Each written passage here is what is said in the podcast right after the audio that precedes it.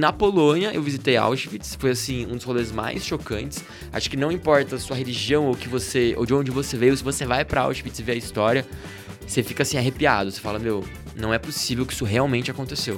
Coreia do Norte não é um país para se brincar. Sim, então eu tá. tinha, eu tinha até medo assim de vlogar às vezes, levantar a câmera muito alto, falar muito alto, incomodar alguém, e alguém fala assim: "O que que você tá, você é espião?" É. Aí espião mata. Aí eu olho 99% das pessoas indo de Porque não tem econômica. Porque não tem o conhecimento das milhas. Então, assim, às vezes o brasileiro fala assim: ah, tá de executivo, tá gastando uma fortuna pra viajar aí. Tô nada, cara. Eu tô pagando mais barato que você, que tá na econômica. Fala pessoal, tudo bem? Sejam bem-vindos a mais um episódio dos Cordiais. Meu nome é Vitor Hugo, VHD, como você preferir. Ah, hoje nós vamos falar sobre viagem, se dá pra viver viajando. Vamos falar de milhas aéreas, vamos falar um monte de coisa bacana que vai né, somar bastante pra tua vida. E só lembrando vocês, estamos aqui nos estúdios da Workflow, estamos nas plataformas de áudio Amazon, Apple, Spotify, Deezer, etc. E também aqui no YouTube. Então lembra de deixar o seu like, de se inscrever no nosso canal, porque ajuda bastante no nosso crescimento. E indica também esse assunto que você gosta. Manda aí pros seus amigos, pro seu pai, pra sua mãe, todo mundo que você acha interessante. Estou aqui hoje com o meu amigo Lucas Estevam. E aí, Vitor Hugo? Estevito para os mais próximos. É, cara, eu tava falando aqui em off, você acha que é o quinto ou sexto Lucas que vem? Cara, você falou pra mim praticamente assim uma regra, praticamente É, um. é, é. Se não chama Lucas, não pode chegar aqui na primeira temporada. Exatamente. Veio você, veio o Amadeu, veio o Lucas Pi, veio um monte de gente aqui. Mas, enfim, cara, muito prazer por você estar aqui. Cara, eu que agradeço, é Agra- só assim pra gente se ver, né? É, pois é, a gente tava falando faz o quê? Uns dois anos que a gente não se vê. Cara, faz uns dois anos que eu não te vejo. Quando eu te vi, você era pai de uma, agora é pai de dois. Acho que a próxima vez que eu vou te ver, você tem que ter outra filha. Que deu eu te encontro de novo. Não, não, calma, eu parei agora. Agora eu tô aposentado, vou pendurar as chuteiras. Eu espero, assim. Ou não, É, nunca é, se não, sabe. não fala isso não. Tá muito caro já duas. É, cara, pra quem não sabe, a gente gravou, acho que em 2017 a gente gravou, quando eu tinha um canal de helicóptero, eu levei o Estevam pra fazer um voo de helicóptero. Cara. Foi Nessa época você ainda legal. tava, tava humilde, não voava tanto de helicóptero assim, né? Hoje em dia, Ixi, acho que foi um dos meus primeiros voos de helicóptero. Sei lá, Exatamente. meu quarto voo de helicóptero. eu lembro que você contigo. tava meio assim, mas depois você ficou mais solto. Eu é. lembro que a gente foi num Robson 44, não foi? Foi, acho que foi num 44 que a gente voou, num E preto, né? faz- É, é isso mesmo. É, eu né? falava assim, meu Deus do céu, é tão fininho isso aqui, né, gente? Se cai, se cai, acabou. Sobra nada. Ah. Sobra nem o iPhone pra registrar com as fotos, com as selfies que a gente tinha tirado, entendeu? Mas deu tudo certo. Bom piloto, bom Que piloto. bom, que bom, que bom que você, que você gostou, foi muito bacana. Foi massa. Cara, é o seguinte, vamos falar sobre ah, viagens. ah, eu quero saber assim, eu falei, eh, essa é uma pergunta que acho que você deve receber muito. Uhum. Dá pra viver, dá pra construir uma vida, ganhar dinheiro viajando? É, é, Assim, eu sei que isso é uma coisa que você vai falar, ah, dá, mas são poucos, porque hoje você é o cara, você é o maior do teu nicho Sim, de viagem, sim. de viagens e, enfim, desse lifestyle. Sim, é possível, só que a galera tem uma ideia de que é um hobby. Então, assim, você deixa de viajar por hobby, por prazer, e você começa a viajar por trabalho. Então, assim, faz anos e anos que eu realmente não viajo a lazer. De curtir, assim, a De viagem. curtir, exatamente. Porque a impressão que muita gente tem é que a vida do blogueiro, do youtuber, do influenciador que viaja, ele tá só curtindo. Ah. E assim, o Reels que você posta de 15 segundos, cara, demora uma manhã inteira pra você fazer. Né? Então, às vezes, vai fazer um voo de helicóptero. É você entrando no helicóptero. É o voo inteiro. Às vezes, o voo tem só, sei lá, 20 minutos pra você ver Dubai do alto. Aí, esses 20 minutos, você ficou com a câmera vlogando pro YouTube. Aí, você pegou a GoPro também pra filmar mais aberto. Aí, você pegou o, o celular pra fazer na vertical. Na hora que você percebe, eu comecei a perceber muito isso. Eu tô vivendo mais a viagem pela tela do meu celular ou da minha câmera do que de verdade vivendo a viagem. Então, assim, é realmente um trabalho. E claramente com cinco braços, né? Pra segurar todo esse monte de equipamento, né? Com cinco um braços, é um povo, monte né? de coisa, desesperado. Então, assim, é muito trabalho, mas eu amo o que eu faço. Então, acho que dá pra viver de viagem, mas tem que ter a consciência de que tu vai viver trabalhando, porque não existe é, uma profissão que não seja trabalho. Ah, sim. Então, assim, ah, qualquer pessoa, ah, eu adoro é, pilotar avião, helicóptero, não sei o quê. Cara, mas é ter horário pra você estar lá. Uhum. Você vai ter que estar naquele tal horário. É, viagem é a mesma coisa. Ah, eu adoro viajar, mas eu vou ter vídeo pra entregar, eu vou ter captação pra fazer, eu vou ter dica pra dar, roteiro pra planejar. É muita coisa. Cara, é, eu vejo assim, porque até, até na própria desenvoltura da pessoa, é, o jeito que a pessoa fala, o jeito que ela se posiciona, porque não é simples. Não é simples. Você vê, só, só esse monte de coisa aqui, tudo bem que o ser humano é prática. Quanto mais você faz, mais você Uhum, pega a sim, prática, sim. fica mais tranquilo. Mas assim, não são todas as pessoas que conseguiriam fazer todo esse trabalho, né? Então, realmente é uma coisa que tem que tirar o chapéu mesmo, porque eu sei bem, velho. Já. Quando eu ia voar lá de helicóptero, eu pensava, ah, como é que você faz? Aí eu chego, faço pré-voo inteiro na máquina, aí eu falo com o meu chefe, aí eu ponho a máquina fora, eu ponho combustível. aí eu venho, dou hack em todas as câmeras, eu fa... é, é trabalhoso. E eu lembro Capital Áudio, você colocava acho que aqui dentro, não era? era do... mó mandrake Eu fazer. lembro, era mó mandrake, o negócio era muito, muito esquema. mas ficava bom, ficava bom. Ficava muito bom, cara. não como aqui, né, e tal, na É, é, Workflow não é um estúdio workflow, mas... Enfim, é. e, cara, isso era uma outra pergunta. Você faz tudo sozinho? Desde sempre você grava, faz tudo sozinho? Já fiz, já fui uma equipe, né? Que a gente fala. Equipe. Eu, eu e eu mesmo fazendo tudo sozinho, eu e minha equipe. Eu gravava, eu editava, é, eu fazia roteiro, eu mandava e-mail de parceria. é, Cara, eu fazia tudo sozinho, realmente, mas no começo, hoje não mais. Eu tenho uma galera já que trabalha comigo, né? É. Você, tem uma ideia de tamanho da equipe? Tem, hoje eu tenho exatamente 21 pessoas comigo. Cara, é bastante gente. trabalhando É porque comigo. hoje o, nego- é, o negócio ramificou, né? Então você tem curso de Sim. milhas, você tem. Ah, não, mas isso é só no Estevão pelo Mundo. Ah, assim, só no Estevão pelo Só no Mundo? Estevão pelo Mundo. Eu tenho 21 pessoas no EPM, né? Que, assim, louco. Então eu tenho, eu tenho várias coisas hoje dentro do, do EPM. A gente tá acelerado esse ano. Então a gente tem, tem o blog, tem o canal, é, tem as coisas de mídia. Então tudo que é relacionado à mídia tem essas 21 pessoas que me ajudam. Com edição de vídeo, jornalista, roteirista, assessoria, comercial. Porque atrás de tudo que a galera vê, tem muita coisa acontecendo. Então assim, ai, fechou lá uma parceria com uma companhia aérea. Meu, eu sentei com, com a minha equipe pra gente pensar num roteiro, numa parceria em como fazer. Aí o comercial entra e manda a proposta. Eles fazem reunião com o comercial. Aí depois que aprova. Então são vários trâmites, às vezes de meses, que rolam pra sair uma viagem, uma negociação, ou uma parceria, ou uma ação. Aí além disso eu tenho o curso também. Aí eu tenho meus sócios do Uhum. curso, que é uma outra empresa. É, inclusive eu sou, eu sou um dos clientes, então eu sei que tem outras pessoas lá e é bacana. Sim, é bacana. Fala aí, É fala aí. a muito, gente- muito, muito legal e é, puta, é interessante demais. Cara, é muito já. Depois eu vou falar mais sobre ele. Isso, estamos em semana de lançamento, por sinal.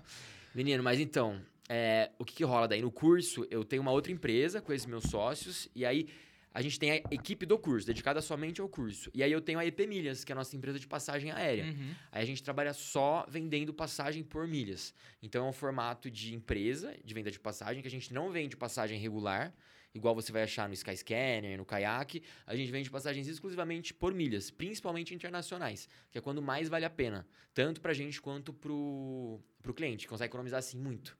Muito, muito, muito. Mas é mais focado tanto na econômica ou mais executiva? Ou os dois? Os dois, é que na executiva, cara, a gente consegue umas tarifas que a galera Absurda, fica né? louca, entendeu? É, então assim, o pessoal às vezes vai pra, sei lá, pra Dubai ou pra Doha com a Q Suites, lá, que é a melhor executiva do mundo. A gente consegue às vezes tarifa, é, sei lá, por. O cara vai ir e voltar por 8 mil reais Nossa. na e Eu o não- cara olhou no site e tava 30, Eu sabe? não sei como é, não sei nem o cheiro que tem um avião desse. Eu- Ah, tu não começa, Não, não, calma, eu só viajei de executiva de começa United já viajou de executiva e de eu Copa. a, bom, a da Copa nem vou comentar, Não, porque é, é Agora quase... tá boa da Copa. é, melhorou. peraí. Eles fizeram um upgrade de avião, né? Fizeram, cara. Eu voltei ontem, acabei. Voltei hoje, cheguei hoje da de- do Panamá. Ah, é? Caramba, que bacana. Guarulhos. Pousei hoje em Guarulhos. É, a- é- é a vida de viajante, né, cara? Um ano pra cá, literalmente. É, olha que bacana. E agora estão num 737 MAX, né? Que é aquele novo avião do 737. E aí é poltrona na cama. Então é aquela executiva bonita mesmo, que você deita, vira cama, tem travesseiro, edredom, papapá, tá? Não, eu vou Tá precisar chique. disso, porque agora eu tenho, eu, Tá tenho que, eu tenho que pagar quatro passagens, né? Então eu tenho que dar um jeito de pagar mais barato tu tem mesmo. que entender sobre milhas, VHD não vai ter jeito, Não, eu amigo. comprei, inclusive tô gostando bastante Não do curso, vai ser bem bacana. Ah, cara, eu fico felizão. Cara, Alegria agora, disso. agora me fala assim, vamos aproveitar que a gente tá na, na- na- falando sobre, sobre é, é, é, viagem, passagem executiva. Qual, foi as me- qual foram as melhores executivas que você já voou até agora? Cara, eu acho que a melhor de todas foi da Qatar, Uhum. que eu acabei de falar. Ela ganha o prêmio, vários anos que ela ganha prêmio, é do Skytrax. O Skytrax é tipo o Oscar da aviação. Uhum, Então eles vão ranqueando, assim, as melhores companhias pra você voar e as piores. uhum. Aí, tipo, a Air Koryo que eu voei da Coreia do Norte foi considerada a pior, assim. Acho que tem uma estrela. e aí a Qatar sempre tá lá em cima na executiva deles, que é muito boa. Sempre ganhando o máximo de estrelas. Por quê? É uma executiva que parece primeira classe. Então, assim, fecha a portinha. É... Cara, e é um serviço... Você fica até incomodado, entendeu? É mesmo. Nossa senhora, é, é tanta atenção que você fala, gente, mas o que, que eu tô fazendo pra merecer tanta atenção? É capaz que role um, bole- um boleto extra na saída desse voo, entendeu? Vai ter uma continha pra assinar quando eu sair daqui. Esse Xandão aqui é grátis, você tem certeza? Tá tendo muita coisa boa, é muita bebida, é muito vinho, é muita comida e nada, cara. Lá o menu é dine on demand, então assim, você pode pedir quando você quiser. Por exemplo, tu quer jantar cinco vezes, tu janta cinco vezes. Caramba, que bacana. É incrível. Eu, eu não é tenho maturidade alguma pra fazer um voo desse. Eu tenho zero até hoje. Eu falei, no meu primeiro eu falei, não, é o primeiro, né? Eu tô, não tô acostumado. Tô- eu tô vou- gravando, tô trabalhando, deixa eu postar Exato, aqui, deixa né? eu postar. Aí eu acho que já é minha, vigésima executiva. Até hoje eu vou lá e peço tudo que tem no cardápio, cara. Eu não consigo. Zero maturidade. E, mas, e aí depois dessa, depois da, da mas então, Qatar... Qatar, é, gosto muito da executiva da Turkish. Da Turkish. Cara, a Turkish tá com uma executiva belíssima, incrível. Que bacana. É, fui, eu viajei com ela mês passado, acabei de soltar o vídeo no canal, por sinal. Tá bem bonita, bem linda no A350. É, cara, outra executiva que eu gosto bastante. Hum, hum, hum. Cara, a Azul tem uma executiva muito boa. É mesmo. Muito, Latam? muito boa. Latam também reformou Também. agora a executiva, tá com um novo layout muito bom, que o pessoal tá com acesso ao corredor. Que antigamente a Latam tinha um design que você tinha que pular as pessoas, né? Hum, Então tem meio, meio que aquela coisa, né? Eu sei que é o problema de primeiro mundo, né? Que a gente tá, tá falando aqui. Mas é quando você tá pagando uma tarifa tão superior, né? Pô, você tá pagando a diferença de uma executiva para uma econômica você não é quer ser grande. incomodado no meio do, do, do- do- né? Pô, exatamente. Então, às vezes tem executiva. é, a United agora tá com a nova Polaris, que tá excelente, que todo mundo tem acesso ao corredor. Acho que essa eu fui. Você foi nessa? Acho que essa eu fui. Fala se bem não é bacana, boa. bem é bacana. muito boa. É. E dá pra emitir bem baratinho com milhas isso aí também, viu? É, É, é. é- é uma emissão boa. Vamos conversar. E aí, menino, antigamente a United tinha uma executiva que era boa, só que eram quatro poltronas no meio, duas e duas. Então, assim, era bem agarradinha. Uhum. Imagina, quatro poltronas, se tu senta no meio, tu tem que pular ou duas pessoas ou pular uma. Então, assim, tem essas coisas. Mas o serviço eu sempre achei muito bom da United, sempre gostei bastante. Uhum. É, deixa eu ver, Air Canada é uma executiva muito boa, eu gosto bastante. Bacana. É, que mais? Cara, tem muitas executivas legais, assim, pra. Da United também é bacana. Ahn, deixa eu pensar. Hum, cara, até a executiva da TAP eu gostei agora. A É econômica mesmo? Da da TAP? Eu achei pavorosa quando eu voei. eu, lembro, assim. eu lembro até hoje desse vídeo. Cara- Foi- deu, uma, deu uma viralizada esse vídeo. Deu, a galera viralizou, assim. E foi uma briga de Brasil e Portugal nesse vídeo, É gente. mesmo? foi uma loucura. Portugal, eu amo vocês, viu, gente? Foi nada pessoal. Mas a galera falou assim: ah, é só porque é português a companhia. Eu falei, não, gente, é porque assim, a galera praticamente jogou, jogava comida pra você, sabe? Tipo assim, tá aqui, ó, pá, e joga, não sei o que. Aí você pede alguma coisa, te ignoram. Aparecem cinco horas depois. Então, assim, foi uma batalha aquela econômica. É. Mas a executiva, depois, quando eu vou, eu gostei bastante, cara. Achei bem boa a executiva nova da TAP. Acho que eu não vou de executivo na TAP. É Ó, inclusive, inclusive é o seguinte, anotem todos aí, deixa no comentário aí, porque eu vou querer ler depois, porque eu vou ter que lembrar disso aqui depois. Inclusive, coloquem as, as executivas que vocês mais gostam, ou até mesmo as companhias aéreas de econômica aí, porque a gente quer saber também. Por favor. É, bom, e aí, o, o que, o que eu queria saber? Você já viajou pra muito lugar. Você, você, você, você sabe quantos bastante. países você já viajou? Você tem Sei, contado? eu tenho um aplicativo pra, pra colocar tudo. Cidade, país. É mesmo? É um aplicativo. Chama BIM. É mesmo. Não é publi, não, gente. É que é muito bom esse aplicativo, porque quando você viaja muito, você vai perdendo a. É porque assim, o pessoal fala, ah, eu conheço Panamá. Aí você vai ver o cara, tipo, fez escala no Panamá. Tipo, n- não dá pra falar que Exatamente, aí não conheceu. conta, né? eu tô é falando assim, que você difícil. realmente conheceu, viajou. Cara, eu conheci exatamente 80 países. Ô, louco, velho. 80, São quantos no cravado, total? Vral. Então, oficialmente pela ONU são 196. Nossa, Desses já- 196 eu conheci 80. Então nem metade, cara. O pessoal fala Nem- assim: meu Deus, já zerou o mundo. Eu, Nossa, olha, tem chão. o cara é muito modesto, nem Tem- metade. Eu mais- tenho 33 e visitei dois. Cara, até parece. Tô brincando. Não faz o doido, não. Porque só de casar, casou em Cancún, que a gente sabe. Eu, não, pior que eu não ganhei em Cancún, né? E- Deu, deu errado, mas enfim, eu já fui pra Cancún já. Enfim, mas foi lá em Cancún, É. Estados Unidos já foi, Europa já foi. Então, assim, foi mais de dois que a gente sabe, É, VHD. Sim, sim, sim, sim. Mas nem todos eu, eu conheci muito a fundo, né? Também tem isso, assim. Todos eu conheci realmente sem ser uma conexão escala, porque eu só conto se eu sair do aeroporto e ficar 24 horas num país ou cidade. Essa é a minha Hum, regra. Entendi. Uma regra de mim pra mim mesmo, né? Que eu, que, eu, que eu decidi. Porque às vezes tem, sei lá, uma conexão, igual você falou, de 5 horas. Meu, você vai sair correndo, vê a Torre Eiffel e volta pro É, aeroporto. não dá tempo. Você conheceu Paris? Não, você viu a Torre Eiffel. É diferente, né? Mas, pra mim, eu acho que assim, eu passei mais de 24 horas, pude caminhar pelas ruas, ver alguma coisa legal, jantar num restaurante. Já conto como eu conheci o lugar. Bacana. já É, eu vi que você foi pra Coreia do Norte. A- a- Até, inclusive, eu que- tenho que elogiar aqui. Hum. Quando começou a pandemia e travou tudo, todo mundo ficou desesperado porque não dá mais pra fazer conteúdo. Ainda mais você, que é um conteúdo viajando, você ficou travado. Como que você... Desesperado. E aí você começou a fazer uns reels, tipo, cinco lugares mais caros que eu viajei. No. Brasil, no exterior. Cara, sensacional. Meus parabéns. Eu não sei se isso foi Cara, ideia sua, se foi valeu. da equipe, mas... Não, foi ideia minha eu queria fazer, tipo, eu falei, cara, eu não posso, eu não posso criar nada novo, então deixa eu pegar o que eu já tenho. E aí eu sentei com a minha editora e falei assim, meu, vamos começar a fazer ranking de lugar mais perigoso, lugar mais barato, lugar mais caro, sabe? E tem compartilhamento pra caçamba o pessoal isso aí, né? adora. Aí eu fiz uma série do Brasil também, que eu visitei todos os estados brasileiros, né? O Brasil 60, são 60 vídeos. E aí eu comecei a fazer assim, ah, os cinco melhores estados pra comer. Meu Deus, o que tem de gente que quebra pau nos comentários que fica desesperado e fala assim: vou compartilhar com a família inteira pra provar que não sei onde é o melhor estado, não é esse aí não. Aí a galera tipo, começa assim, a, a realmente vestir a camisa, sabe? É muito legal É isso. que gosto é que nem braço, né? Cada um tem o seu. É tipo, às vezes você gosta mais de comida pimentada, outras pessoas não. Então é isso aí.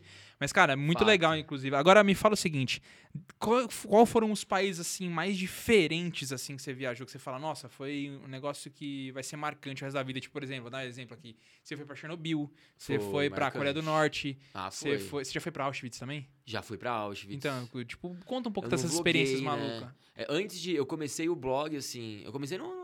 Eu comecei há 10 anos escrevendo, né, cara? Na real era tipo um flogão, um blogspot. Foi uma evolução. Fotolog, flogão, blogspot. Aí foi pra WordPress. Aí hoje a gente tem listãopelomundo.com.br. Mas antes era tipo blogspot.com barra net, barra não sei o que. Nem, nem lembro meu domínio. Flogão barra. Era muita coisa. E eu tinha um celular com uma câmera bem ruim. Então eu lembro que eu fazia umas fotos assim, mas não tinha como você vlogar e fazer conteúdo há 10 anos atrás, não era tão simples igual Nem a hoje. internet comportava pra subir tudo isso, né? Nem a internet comportava, imagina. Eu acho que nem era o comecinho do WhatsApp, assim, era primórdios ainda da vida que a gente tem hoje. E aí eu tava morando na Alemanha, foi quando eu comecei o blog, e aí eu viajei bastante por lá. Fiz um mochilão, o blog começou bem nesse mochilão, que eu fiz pelos Balcãs e pelo leste europeu. Aí na Polônia eu visitei Auschwitz, foi assim, um dos rolês mais chocantes. Acho que não importa a sua religião ou que você, ou de onde você veio, se você vai pra Auschwitz e vê a história, você fica assim arrepiado, você fala, meu, não é possível que isso realmente aconteceu. Parece E- ficção científica, né? Você luta pra acreditar que aquilo de fato Você aconteceu. luta né? pra aceitar. Parece que é tipo assim, sei lá, um, um filme que rolou aqui, não é possível que realmente tudo isso é real, assim. Mas eu quero ainda voltar lá e fazer uma coisa no estilo Chernobyl ou Coreia do Norte, sabe? Com bastante pesquisa, bastante embasamento e voltar e fazer uma série, alguma coisa mais documental. Que eu gosto bastante de fazer isso dos países mais diferentes, sabe? Principalmente lugar que tem pouco pouco material, que as pessoas não vão tão a fundo. Uhum. Então, Chernobyl, Coreia do Norte, eh, Moldávia, que é o país mais pobre da Europa, Transnistria, que é o país que nem existe também, que eu fui. Todos eles eu estudei bastante antes de ir. Então, antes de ir para esses lugares, eu passava meses lendo, pro- procurando vídeos na internet, eh, filmes, o que tivesse sobre isso eu queria saber para tentar chegar lá embasado, sabe? Então, que fique de, de lição pra vocês, não dá trabalho nenhum. Olha que coisa Nenhum, tranquila. é só viajar, gente. meses, meses viajar. estudando a. Cara, meses. O que mais deu trabalho foi a Coreia do Norte. Porque como eu sabia que lá não ia ter internet, e eu ouvia muita gente, eu vi vídeo de muito blogueiro. Eu vi até um vídeo de blogueiro americano falando assim, ai, é, então, eu dei essa informação, mas depois que eu saí do país, eu fui pesquisar e não era bem isso, não sei o quê. E eu vi que metade do vídeo do cara era ele, tipo, refalando tudo que ele viveu lá. Porque as informações que ele lia, o que o guia dava, ele falava no vídeo, ah, não sei o que, é isso aqui, isso aqui. Tipo, sei lá. Não tem nada a ver com aquilo. Aí na hora que você vai ver, tipo, o mundo inteiro fala diferente, sabe? Mas lá dentro é uma coisa. Ah, mas é. Mas vamos, vamos ser bem sinceros. Dá pra confiar nos caras. O Kim Jong-un foi eleito com 100% dos votos. Total? Porque Os é caras- os caras são totalmente verdadeiros mesmo. no que eles Eu tenho falam. certeza. Imagina que tem qualquer manipulação eleitoral. Cara, mas e aí? Deixa eu te falar. O que, que você achou de lá? Por exemplo, vamos dar um exemplo aqui da Coreia do Norte. O que, que você achou de lá? Cara, é um lugar... Viver sem internet. Como que é isso? Então, é, é que eu acho um lugar muito triste porque as pessoas elas são privadas da liberdade. Então foi o que mais me chocou lá. Porque você não tem acesso à internet, aí você tem a intranet. Mas eu ficava sempre numa coisa meio paradoxal na minha cabeça, porque eu pensava assim: se você não sabe o que é bom, como que você vai sentir falta do que é bom? Uhum. Né? Se você nunca referência. provou doce, pra você só existe o salgado, então o salgado tá ótimo. Mas quando você descobre que existe sobremesa, você fala assim: eu quero uma sobremesa depois do almoço, não é? Sim. E aí eu acho que a Coreia do Norte é meio isso. Então, eles têm, tipo, a intranet. E tem uma única página do governo que dá notícias. Tipo assim, aqui a gente pode, sei lá, olhar no UOL, no G1, no R7, tem um montão de páginas. 100% confiável. Não, não. Sim, mas tem várias pra você Não, escolher. não, qual tô falando quer, lá, tô falando entendeu? lá. Ah, não, tô Ah. falando lá. Tipo assim, eu sei que cada um tem sua favorita no Brasil, mas no Brasil você ainda pode, pá, googar e passar horas buscando a informação. Lá não, lá é tipo assim, é o canal, é tipo canal de notícias. O nome do canal de notícias é tipo canal de notícias, sabe? Não Uhum. tem um. Porque não tem concorrência. Então a informação é assim: ah, hoje saiu que a Coreia do Norte é o melhor país pra se viver. Então, assim, isso é colocado, tipo, na intranet, aí todo mundo compartilha e tá tudo bem. é Nossa, eu tô no melhor lugar do mundo. Que Então, maravilha. conversando com a minha guia, ela, falou, ela chegou a falar isso literalmente pra mim. Ela falou, eu falei, aí você não tem vontade de conhecer o mundo? Que eu fazia umas perguntas, às vezes até com medo, tipo, de, de dar alguma Saiu um cara do bueiro, pá, te dá um tiro. O que, que você né? tá falando, incentivando a galera a conhecer o mundo? Aí eu perguntei pra ela, assim, não, por quê? A gente mora no melhor país do mundo, aqui é tudo tão bom, né? é possível, É tudo velho. tão... Cara, eu juro. E era bizarro porque eles falavam numa tranquilidade e numa serenidade que faz você acreditar que eles realmente estão gostando. Então você ficava meio que num, num mind twist, assim, a minha cabeça ficava meio louco o tempo inteiro, porque eu ficava pensando, cara, às vezes eles realmente estão felizes aqui. Não, não é Ah, possível. Às vezes não eles tão estão falando a verdade. mas eles estão falando a verdade. Ou será que é porque eles não têm ideia do que tem lá fora? Mas aí, conversando com ela, meio que tinha ideia do que tinha lá fora. Tipo, então, é, assim, dos países. Mas é porque ela era um levemente, pouco mais instruída e convivia com turistas. Ou não. Muito, totalmente. Porque, ó, no país inteiro, pega aí, um país tem uns 50 milhões de habitantes, tá? Existem apenas 200, 200 guias que podem falar com É uma estrangeiros. parcela muito pequena. Pega essa amostragem, cara, de pessoas que podem ter acesso ao exterior. 200, não é 200 mil, é 200 pessoas de 50 milhões, 0,0001% que consegue ter esse acesso. Então, acho que ela é um pouco mais esclarecida por isso. E também, eu acho que também eles não podem falar abertamente algo do tipo... Eu ficava muito pensando isso quando eu perguntava as coisas, se eles poderiam falar assim, ah, eu tenho muita vontade de conhecer o Nova York. Aí você puxa a máscara e fala, ah, é o Kim É. Jong-un. Eu sou o Kim Vai, Jong-un, vai você virar, vai, vai pro paredão. Exato, cara. Eu ficava é, realmente pensando, pensando e sem saber o que ia acontecer.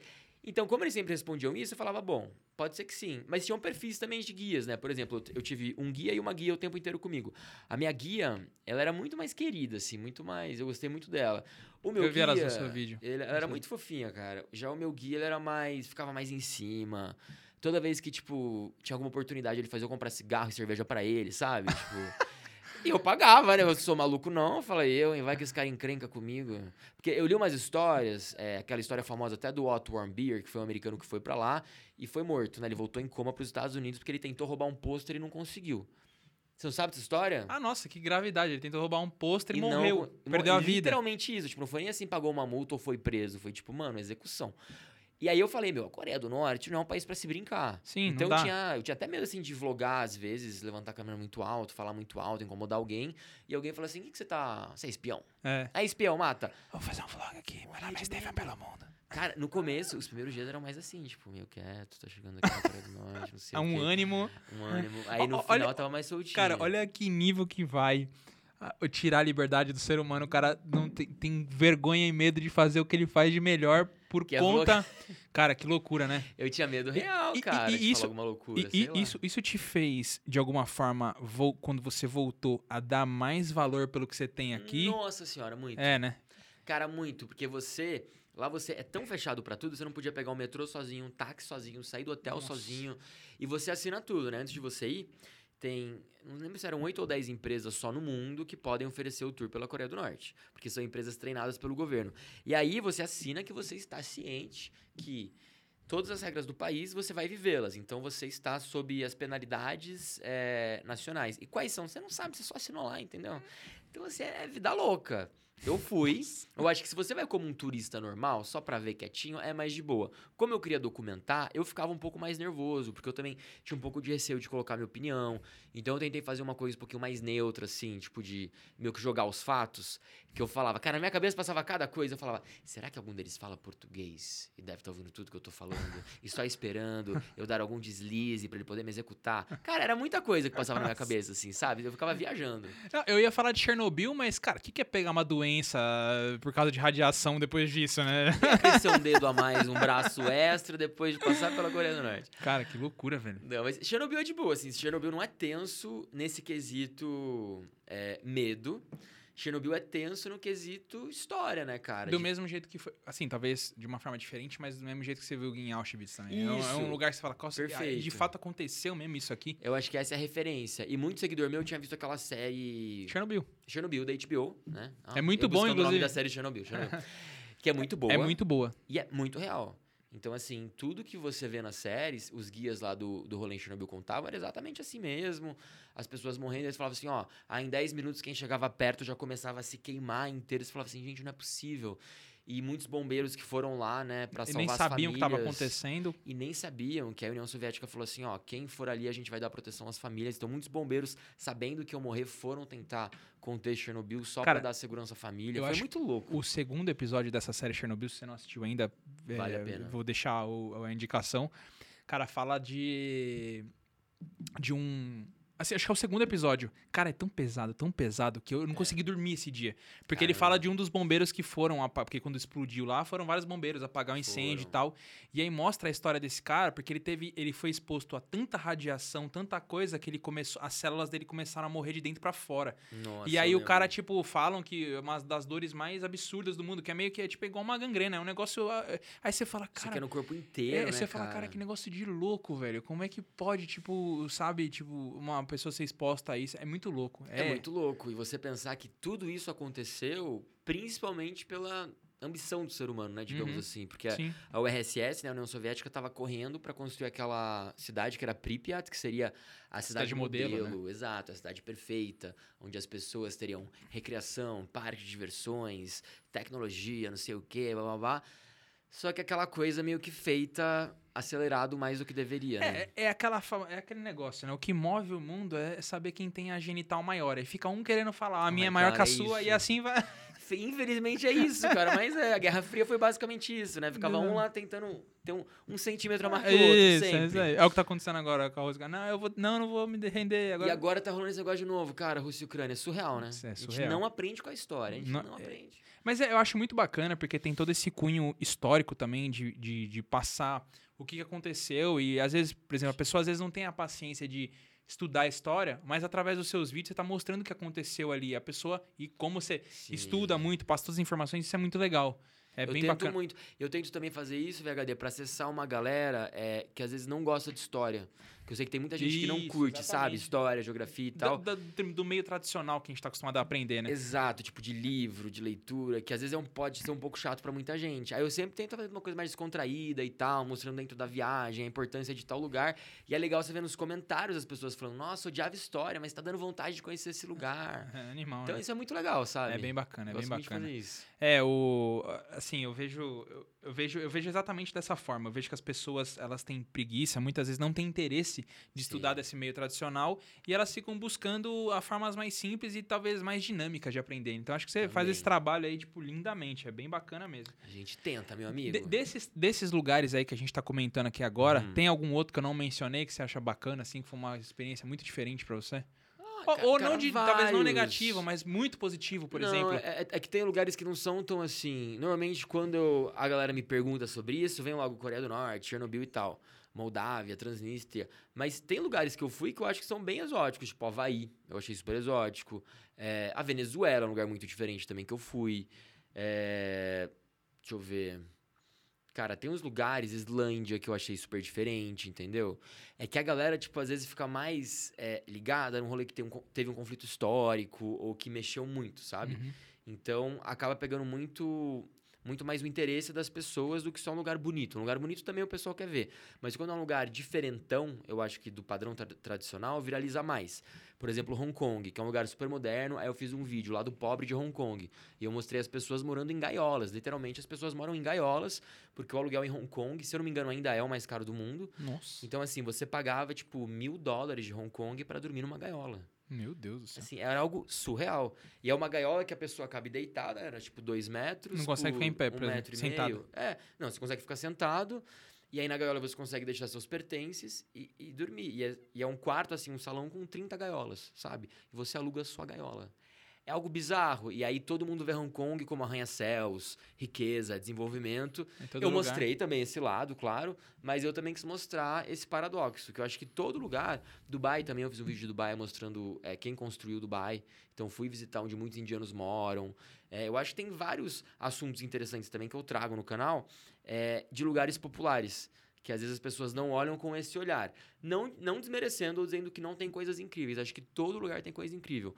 Mas é legal sempre a gente tentar entender por que aquele lugar é assim, né? Por exemplo, Dubai. Quem fez Dubai? Com certeza não foram os sheiks, né? Alguém Uhum. veio de algum lugar. Então, assim, você vê as acomodações que o pessoal vive. É assim como em Hong Kong também, né? Às vezes a pessoa ganhando, sei lá, 300, 500 dólares é, no mês para sobreviver numa cidade caríssima. É pouco. Então, é um, é um paradoxo muito grande. É, eu vejo que, assim, mesmo nas, na- nas cidades mais ricas, ainda existe muita desigualdade. Você vê, você vê que talvez não tenha mais tanta pobreza, as pessoas não passam, não passam fome, Uhum. ou, mas existe muita desigualdade, né?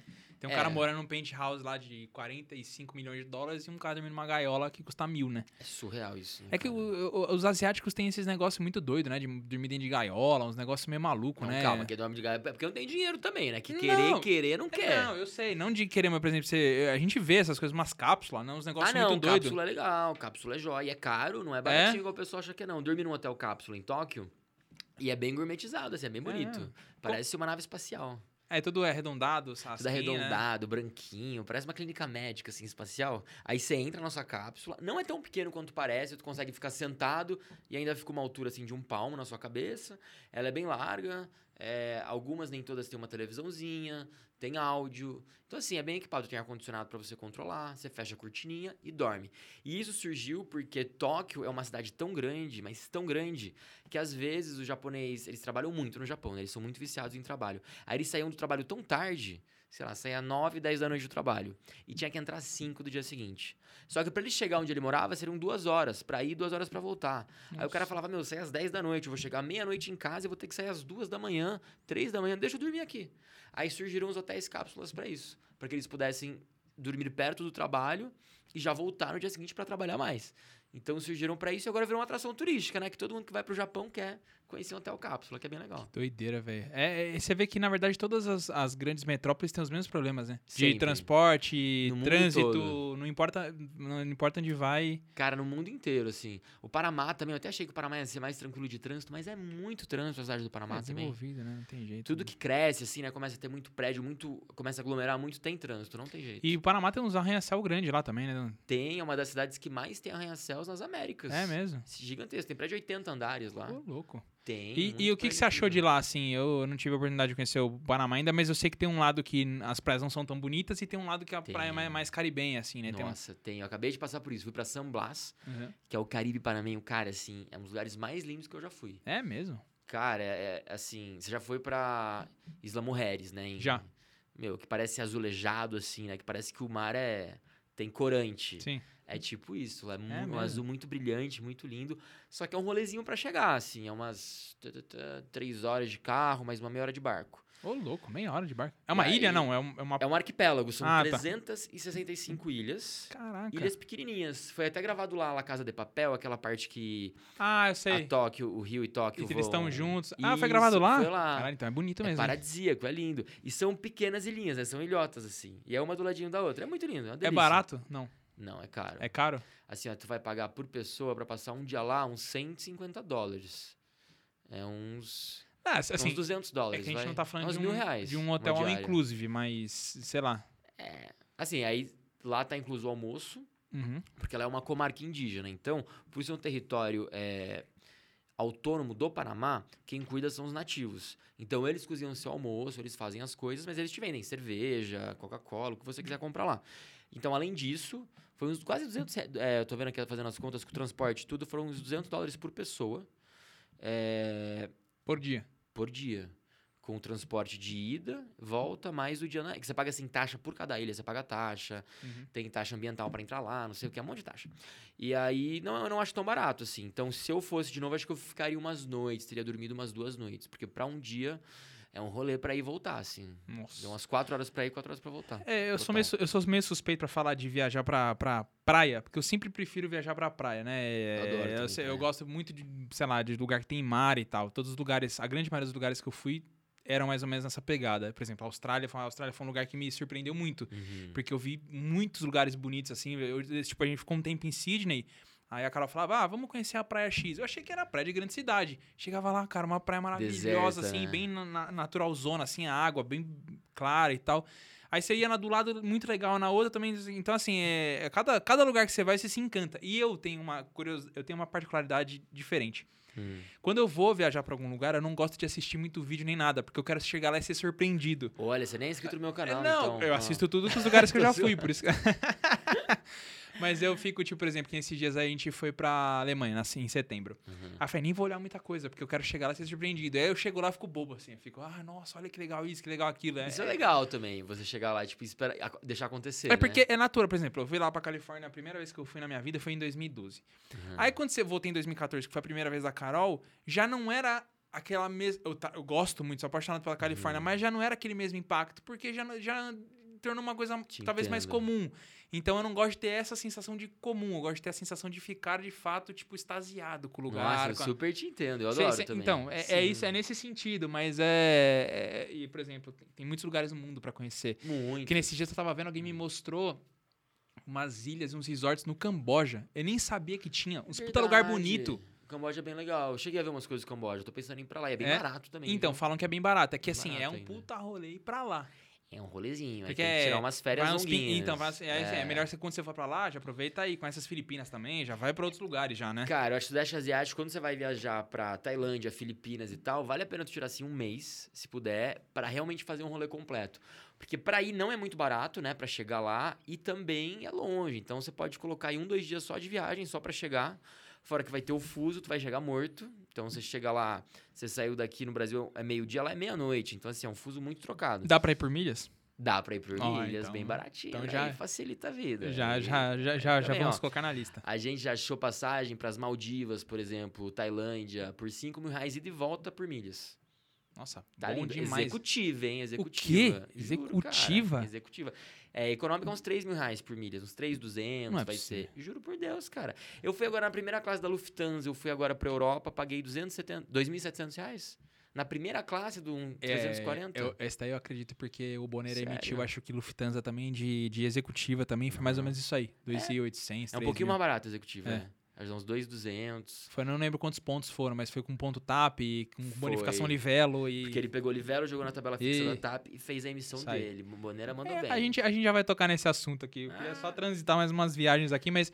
é, por exemplo, eu, eu queria. De todos esses lugares de praia, qual foi o que você mais gostou? Qual que você ficou mais. É porque assim, tem muita aquela história, a vibe também da viagem também. Eu vejo isso, é, assim. total. Tem, tem viagem que às vezes ela nem foi tão legal, mas da forma com que ela foi feita, com quem ela foi feita, o ambiente, o, Super. é, você fica, você acaba criando um, um vínculo maior com, com o lugar, né? Demais. Eu falo isso muito no meu canal também. O que faz os lugares nem sempre são os lugares, mas é a sua cabeça e as pessoas que estão com você.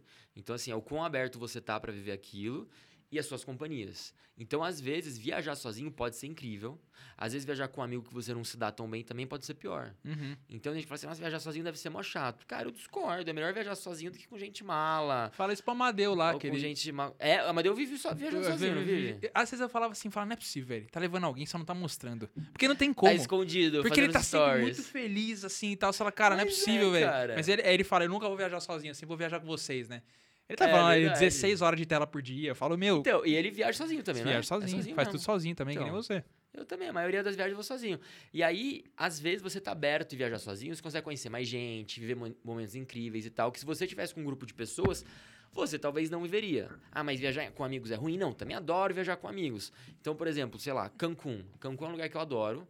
Você falou de praia. Pra mim, cara, um rolê de praia assim, eu acho que Cancún é um dos melhores lugares de praia. É mesmo. Eu amo. Eu gosto muito assim da vibe de Cancún. Eu acho um custo-benefício muito bom para brasileiro Cancún ainda. É, Eu eu gosto, assim, os resorts, a estrutura, a recepção do México, a hotelaria do México é muito boa. Uhum. É, os passeios que você faz em Cancún, meu Deus, Cozumel, Isla Mujeres, é tudo muito lindo, cara. Parece assim um, um negócio Cara- fake, de tão lindo que é. Parece que é a natu- natureza que fez. E, e você vê que loucura, Eu né? amo eu, isso. eu fui a primeira vez pra Cancún em 2013, quando eu tinha acabado de conhecer a Carol, a gente foi pra lá. E eu, foi, Uhum. foi, foi engraçado até essa, essa, essa viagem, porque foi, foi do seguinte. Eu tinha acabado de ser mandado embora, aí eu peguei minha rescisão, que não foi muito, aí eu peguei e eu vou rasgar tudo em Cancún. Falei, vou comprar uma viagem pra Cancún. E, e o pior, eu fui meio burro, porque em vez de eu pagar a viagem à vista, eu paguei metade, parcelei outra em cinco sem ter emprego. Meu Olha que maravilha. Deus. Mas deu tudo certo, deu tudo certo. Final deu certo. É, e assim, foi uma puta viagem mágica, porque foi o segundo lugar que eu fui. é, eu fui a primeira vez pra Califórnia, depois eu fui pra, pra Cancún com ela. Pra ela, foi o primeiro lugar que ela viajou pra fora do país sem a família dela. Que legal. A gente tava quatro meses junto. E, tipo assim, ficou aquela mística de Cancún. Por isso que a gente queria casar lá. Sim. E a casar lá, não a casa lá. Né? É, é, é, é, também, mas é bom, é bom deixar claro isso. Ambos aconteceram. É, tá? Muitas vezes. E aí, enfim. E foi um, foi um lugar que eu gostei pra caramba. Aí depois a gente acabou voltando em 2019 com o Mauro, com a Ju, foi bacana pra Sim. caramba também. Mas, por exemplo, a primeira vez que eu fui com a Carol, eu fiquei no Paradisos. Foi um puta. Uhum. E eu nunca tinha experimentado o All Inclusive, então foi animal. Sim. Então ficou aquela mística do lugar. O segundo, a gente foi pro Iberstar, que foi bacana também, mas achei que ficou a desejar algumas coisas, restaurante e tal. Hum. Aí a terceira vez que a gente foi, que foi agora no final do ano passado, que eu levei meus pais a primeira vez, que eles não tinham ido, eu queria. Cara, a gente Que pegou um resort massa. merda. Horrível. Sério? A gente ficou no Crista... Gran Cristal Cancún. Nossa, que porcaria. Não conheço Nossa, esse. Comida não era boa. Então, eu acho que o. Inclusive, cara, tem que pesquisar bem. Não, o Inclusive você não pode esperar ser surpreendido, não. Antes de você fechar o Inclusive, tem que dar uma pesquisada, porque o All Inclusive tem alguns que são realmente bem ruins, que a comida parece que tem tudo o mesmo gosto. Não, e assim, all inclusive. Ah, se você quiser entrar nessa piscina é pago. Ó, se você quiser fazer não sei o que é pago. Que é isso? Aí eu entrei num, tipo assim, ah, ali tem um lugar de um cafezinho. Quando os outros, os outros restaurantes estão fechados, tem um cafezinho ali pra você pegar. Eu chegava lá, ah, beleza, eu quero esse muffin. Não, não. O que de graça é só daqui pra baixo. Aí você olhava, tinha um, sei lá, um, um, um kibe. Você falava, ó, eu quero esse kibe. Não, não é um kibe, é uma coxinha. Tem só mosquito. Sabe? Gente, lixo tipo um, um semi-All Inclusive. É, aí eu um- falei, cara, é um inclusive ou não é? Né? Porque você... Caraca, é, eu cara, nunca tinha visto isso, não. Pois é, e aí, olha que merda. Eu fui justo, fui justo esse que eu fui com os meus pais. E eu fa- enfeitava Cancún, falava que era lindo. E é incrível. E aí eu levei meus pais e aí eles acharam... Agora vai ter que fazer o quê? Levar os pais de novo pro bom Inclusive. Agora eu quero levar isso pra Assistir Punta o canal Cana. Estevão pelo Mundo e pegar dicas de bons Não, hotéis. Olha, mas ó, vamos lá. Por Hum. que que isso aconteceu? Lembra quando eu te liguei perguntando de Punta Cana? Ah, vai me culpar agora. não, não, calma. Né? Muito pelo contrário. Lá eu vou- vem, lá vem. A gente, a gente, eu te liguei e falei, pô, eu te liguei, né? Mandei mensagem, né? Tô indo pra Punta Cana. Lembro, qual dos, lembro, qual lembro. dos resorts você achar mais bacana? E Você falou, ah, o Bávaro é muito bacana, tá? Não sei o quê. Aí eu fui e fechei uma viagem pelo submarino em abril de 2000. em fevereiro de 2020. Sim. Um pouquinho antes de Logo começar tudo antes, isso. Hein? Pra ir em abril. O que Aham. aconteceu? Ah, você Entrou. nunca foi no final. No final das contas, eu nunca fui. Eu tô até agora esperando pra receber do submarino. Eu nunca recebi, Meu tive que entrar com processo e tal. Aí o que aconteceu? Apareceu uma oportunidade de uma amiga nossa tem uma, uma agência de viagem, aí apareceu esse pacote de Cancún. E aí a gente falou: ah, não, tamo, não vamos fazer nada no final do ano, o preço tá bacana, vamos. Só que ainda ficou aquela pulguinha atrás da orelha que eu falei, cara, tá muito barato por ser final do ano isso aqui. Hum, E sim. aí, eu acho que eu queimei a expectativa dos meus pais por ir Meu não ir num lugar tão bacana porque eles não gostaram tanto. Mas agora, quando for pra Punta Cana, tem que ir num lugar bacana. Aí Agora eu vou precisar capricha. ligar pra um amigo meu que manja muito de viagem pra ele indicar um, outro- um, um resort Estamos bacana. aí para ajudar. Servimos bem para servir sempre. É, é que assim, o que, que eu ouvi dizer? Não sei se é verdade. Parece que a pandemia, ela atrapalhou muito esses resorts. Porque eles ficaram com uma demanda muito baixa, aí eles tiveram que mandar muita gente embora, pegaram gente de volta Sim. sem treinamento, então... Isso. E, e o que, que, que você tá? Você acha que já tá voltando ao normal ou ainda não? É, eu acho que depende. Principalmente hotéis de grandes redes estão mais sob controle. Alguns hotéis mais independentes, mesmo grandes all inclusives que não são de bandeira, eles estão enfrentando um pouco de dificuldade. Exatamente porque agora que tá voltando a ter demanda, que tá voltando a ter clientela, eles estão recontratando. Só que muita gente que eles mandaram embora, eles não conseguiram recontratar. Então pega uma pessoa crua que não tem nenhuma experiência e tem que treinar. Então você vê que em alguns é, all inclusives falta pessoas, falta atendimento. O negócio não tá tão rápido quanto era antes, mas acho que também vai muito do nível do all inclusive. A maioria dos cinco estrelas é, em Cancún tão bem equilibrados, assim. Eu achei bem, bem bacana. Esse era 4,5. Eu, não, Mas- eu não dou nem 3. Talvez 2. Era 4,5 que tava ranqueado lá? Menino. É que eu- a impressão que eu tenho é que, tipo assim, era um hotel bacana, deve ter sido vendido, uma outra gestão. Hum, isso acontece E muito. aí, tipo, no Google eu tava dizendo 4,5. Pera, eu olhei no Google. Sim. Mas não, é, onde teria que olhar isso? No Tri- TripAdvisor? Cara, eu olho em tudo, na real. Eu vou no TripAdvisor, no Book, no Google. Hum. Jogo no YouTube, por exemplo, é... Cristal, o que que chamava? Gran- é, Gran Cristal, Cancún. Gran Cristal Cancún. É do lado do Height Ziva, que é lá na ponta, Sei. sabe? Ah, a localização é legal. É, boa. Eu Boa. gost... A localização eu gostei bastante. Boa, né? Ah, uma coisa boa do hotel. É, pelo menos uma coisa Pelo menos boa. A gente ia a pé pro, pro Cocobon, alguns negócios. Apesar Isso- da gente não ter ido. Cara, isso é legal, porque eu fiquei num hotel que eu amei também, mas era muito longe. Mas amei, é o Secrets. Muito bom. Secrets. Secrets Hotel, que é incrível. Só que não é pra você ficar indo dando rolê lá no centrinho, porque tipo, era uma hora, era muito Nossa. longe do centrinho. Ah, foi com a Ju e o Mauro. A Ju e o Mauro ficaram num, numa bandeira grande, eu não lembro aonde. é, que tem, tem alguns espalhados ali pela zona telheira, mas esse aí deles era uma que era lá na frente, que era, era de frente pra Ilha das Mulheres. E. Ah, é possivelmente o que eu fiquei. e- que era e- o Secrets Isla Mujeres. Será que é esse? Acho que é esse. E, cara, ele, ele mostrou dentro do quarto. Tinha um, um- tipo um quadro com várias bebidas ao contrário, você podia tomar à vontade no quarto. Então tinha gin, tinha um monte de coisa, uma aí banheira no meio do não. quarto e nem era um quarto assim absurdo. O melhor quarto. Aí ele sim. falou, ai, VHD, você não sabe escolher hotel, ai, que merda que você tá. aí eu falei, que, que viado, velho. O cara, cara foi pra um lugar bacana e não fala, mas enfim. Cara, mas então, esse hotel que eu fiquei era incrível, porque tinha, sei lá quantos restaurantes, é, tava tendo Super Bowl, montaram uma super estrutura de Super Bowl, com comidas temáticas, tipo, é, tinha é, muffin em forma de bola de futebol americano, foi muito legal, uma festa o hotel. Então foi muito bacana, piscina infinita, um monte de piscina, Tobogã, um monte de coisa. Esse aí não tinha muito tobogã, não. É porque era adults only, né? Ah, tá, tá, tá. Então, assim, é que- é que você tem filhos e tal. Como eu não tenho filhos, eu acabo indo mais pra resort adults only. Eu nunca fui no Adult Only. porque... Você- Você nunca foi Não, no adults only? olha a minha visão de Adult Only. Eu vou chegar na piscina e vai ter uns caras pelados. Umas, umas minas Que fazendo... isso, é, gente? Não, a brincando. única diferença do only... Mas muita gente tem essa dúvida, É, né? mas pra não ser- é meio paquera, não, tem nada a pra, pra não ser incomodado por criança, porque criança incomoda. Pra Cara- quem- principalmente pra quem não é pai nem mãe, né? Então, pra quem não tem criança, às vezes tem resort que tem, às vezes, tipo, uma piscina só. Uhum. E aí, nessa única piscina, tem, sei lá, um monte de criança pulando, a criança vai lá e derruba a bebida do cara, o cara não gosta, não sei o quê. Gritaria, chororô. É, então assim, às vezes tem gente que não se sente confortável com isso. Eu entendo perfeitamente. Então vai de cada um. Mas tem muito resort pra criança em Cancún, né? Você sabe disso, que aceita criança, e alguns não aceitam. Esse Secrets não aceitava criança, era só adultos. Então não tinha tobogã, não tinha essas coisas, mas tinha muita bebida, muita comida, muita piscina legal, é, tinha uma baladinha, tinha muito restaurante. Foi muito bom. E você não saía do hotel. Tinha campo de golfe, tinha academia, spa, era uma Cara, que delícia. animal. Quero voltar. Foi muito bom. Ah, logo você que nem viaja tanto, você tá com vontade de, vo- de voltar, Eu imagine tenho eu. vontade de voltar, É, cara. ele é chegou muito de bom. Pana- do Panamá hoje, ele acabou de Hoje, falar, ele já quer viajar de novo. Acabei de pousar e já quero. E eu fico agoniado quando eu chego e eu tenho, tipo, só uma viagem, ou não tenho nenhuma viagem planejada, eu fico desesperado. É. Que antes da pandemia eu planejava um monte de viagem. Aí agora. Agora a gente tá meio que um dia de cada vez, assim, né? Você Então. tem que ver, você vai ter restrição, você vai poder entrar, você não vai poder. Cara, exato, tá Mas um saco o que, que isso. você tá visando aí pro, pro resto do ano? Cara, eu acho que vai melhorar muito, assim. Não, não, visando, eu tô dizendo, você já tem alguns, alguns lugares planejados? Tenho, tenho várias viagens fechadas já. Eu tenho, eu vou agora para, vou para os Estados Unidos, é, fazer um pouco, fazer Washington, fazer Pensilvânia, fazer Boston, aquela região assim perto de Nova York, que eu não tenho nada de conteúdo e acho que falta na internet também. Vou para Singapura, vou para Dubai, vou para Doha.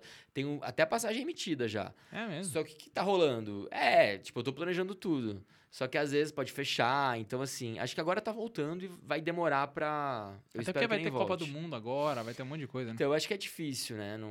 Se bobear até o Qatar, se volta alguma coisa, acho que o Qatar manda um spray no mundo inteiro aí É. pra acabar com o vírus, porque essa Copa vai acontecer.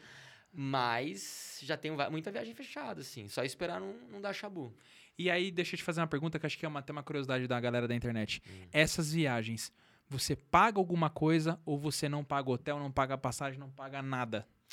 Então, é, na verdade, tudo a gente paga, né? Às vezes a gente paga fazendo mídia pros hotéis, Uhum. ou a gente paga em dinheiro. Então Sim. depende do rolê que eu vou fazer. Muitas vezes, né, a gente chama de permuta, que pode acontecer, que às vezes, sei lá, é uma companhia aérea que te deu um voo, que te deu uma passagem e tal, e aí você vai fazer uma foto pra divulgar a executiva deles. Pode ser. Acontece Ou- muito isso? Cara, eu um pouco, mas eu emito muita passagem com milha mesmo. Sim. Por duas razões. Primeiro, a minha facilidade, a minha liberdade. é, E segundo, pela burocracia. Então, às vezes, você fazer uma parceria com uma companhia aérea é um pouco difícil. Eu gosto de fazer, faço parceria com algumas companhias aéreas, sim. Mas muitas das vezes fazem tantas exigências pra você que você fala, cara, tá bom, obrigado. Eu, eu emito aqui. Agradeço, valeu. É tão baratinho emitir com milha essa passagem que eu prefiro emitir aqui e pronto. Mas, por exemplo, fui para Panamá agora. Eu paguei um monte de coisa lá que eu Entendi. quis pagar, que era um rolê que eu queria fazer.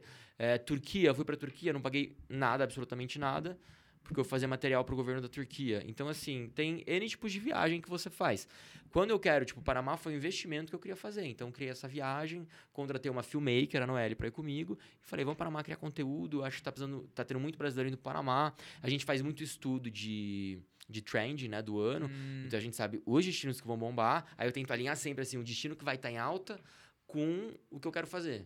Aí eu tento fazer esse cross para fazer uma meu planejamento anual das viagens. E aí muitas vezes a gente consegue patrocínio, a grande maioria das vezes a gente consegue patrocínio sim. Porém, se eu quero fazer, tô sem paciência, eu tô com pressa, eu vou lá e pago também e faço. entendi. E é como se fosse assim um caixa da empresa para fazer isso. Entendi. Sabe, o investimento da empresa. É, porque te gera retorno de volta, então... Vai gerar Cara, como que é o approach que você faz, por exemplo, com uma marca pra conseguir fechar? É, hoje talvez deve ser mais fácil, porque suas mídias falam por si só. Deve aparecer Sim. muita coisa que você nem procura. Muito mais. É, mas assim, como que é esse approach? Assim, você manda e-mail, liga por telefone, procura no LinkedIn? Manda no LinkedIn, manda e-mail. Assim, hoje em dia é muito mais é, passivo do que ativo, né? A gente não vai tanto atrás, a gente mais recebe as propostas. Porém, quando eu tenho algum projeto, eu sento com a minha equipe e falo assim, ó, vamos estruturar. Tipo, a gente faz um evento com a Viajar para Sempre, que a gente parou na pandemia, mas a gente vai retomar esse ano. Então, eu sentei com a galera e falei, gente, vamos retomar o Viajar para Sempre. Patrocinadores, o que, que a gente vai chamar esse ano para patrocinar? Aí a gente pega, faz uma lista de quem a gente quer que patrocine, confirma palestrante, confirma local do evento, tem todo assim um trabalho, e aí começa a entrar em contato com os patrocinadores. E aí tem várias cotas de patrocínio, vários formatos que o cara pode entrar. E aí, hoje não sou mais eu, hoje é a minha equipe que cuida disso, mas antigamente era eu que ia lá, mandava e-mail, às vezes ligava. E assim, eu, eu era aquela pessoa que até eu ser, até ser ignorado, até ser humilhado, eu não desistia. Então, assim, a pessoa, eu tenho um, um, um negocinho lá no Google que, que eu vejo se a pessoa abriu meu e-mail. Ah, é? Nossa, eu sou um demônio, VHD. Então eu vejo que a pessoa abriu meu e-mail três vezes, não me respondeu, já faz uma semana. Fala, ô Fio, responde que aí. falou, filho, eu passei a mão no telefone e falou, oi, querida, você tá boa? Quem que é? Falou, o Estevão, tudo Seu- bem? Seu teclado quebrou? Porque... Caiu a conexão aí, o seu Wi-Fi? Falou, é, eu vi, que você, eu vi que você abriu meu e-mail algumas vezes e tal. Ficou alguma dúvida? O que que tá acontecendo? Olha que tática boa. Cara, a pessoa na hora fica assim, sem reação, a primeira coisa, e depois você consegue, tipo, um gancho com ela. Então, ou principalmente ela fala assim. Ah, é, é que não, não tive tempo ainda, mas eu vou te responder. E acaba respondendo. E às vezes pode sair alguma coisa ou não. Mas é bom você ter esse não pra seguir a sua vida, porque a coisa acho que mais antiética e mais chata da internet é ser ignorado, né? Ignorar não é resposta. Apesar de você achar que é, você não respondendo e-mail de alguém, você mostra que não está interessado, você mostra que você é mal educado. Essa é a minha opinião. Porque se você receber uma proposta, você pode simplesmente tirar 5 segundos do seu dia e negar educadamente. Ah, obrigado, não trabalhamos com este formato, ou não temos interesse. A maioria hoje responde mais, mas no começo era muito ignorado. Eu achava isso muito chato. Creio eu, porque assim, quando você está começando e você não tem muito número, você é muito pequeno, ah, carinha ali, faz com propostinha, não sei o que, ignora.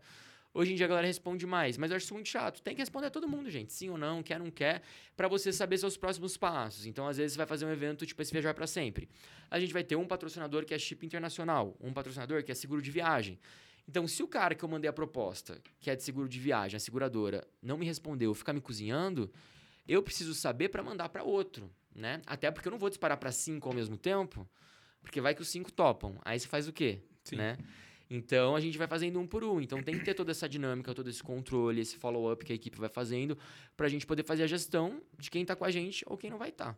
Mas no começo era tudo eu que ficava lá pentelhando o pessoal, ia no LinkedIn, descobrir quem era, ia em feira de turismo, ia em um monte de coisa. É engraçado porque é, é, eu tenho um casal de amigos, não sei se você sabe quem que é, a Pilot Luana e o Pilot Fred. Eles eram pilotos de, helicóptero aqui no Brasil, se mudaram para os Estados Unidos, começaram a fazer todo o curso de helicóptero de- deles lá em Las Vegas, fizeram tudo, gastaram dinheiro, se formaram, não conseguiram se colocar, receberam um convite do Canadá para fazer lá. Aí chega lá, faz tudo de novo, porque são jurisdições diferentes. Fizeram tudo de novo, aí os caras cozinharam, cozinharam ele, estavam estavam usando mais as mídias dele para divulgar o trabalho da empresa. E aí chegou a pandemia. Aí eles Não é desistiram. possível, Aí eles falaram, cara, a gente tentou de tudo, não foi preguiça nossa, a gente tentou de tudo nesse Sim. meio, largou de mão. E agora eles mudaram totalmente o foco e estão fazendo só viagem. E, e assim, que nem agora mesmo eles estão nas Maldivas. Oh, Cara, eles eles estão tipo assim, eles foram hard rock, aí no é, é, é, é, é, Anaheim, é, tem um alguma coisa assim, um resort lá. Cara, eles vão pra cinco, seis resorts de uma vez. Eu falei, cara, será que é, é possível conseguir fazer isso? Você conseguir montar esse esqueminha tudo direitinho? Ah, Ou, consegue. ou- ou- porque eu falei, é assim, eu fico pensando, pô, será que um ou outro eles pagam? Ou porque Ah, eu monto muita coisa, assim. A grande maioria das coisas é muito fácil você conseguir patrocínio, sabe? Hoje, eu acho. permuta no caso. A permuta, né? Permuta, ou às vezes até patrocínio, assim. Tem hotel que paga pra gente ficar. ah, Tem não, não, no seu contratam. tamanho sim. Sim, é. Digo. É que depende também um pouco do seu tamanho, que você vai oferecer, por exemplo. Às vezes tem pessoas que não são grandes, mas elas podem oferecer o quê? Fotos, Uhum. um teaser pro hotel.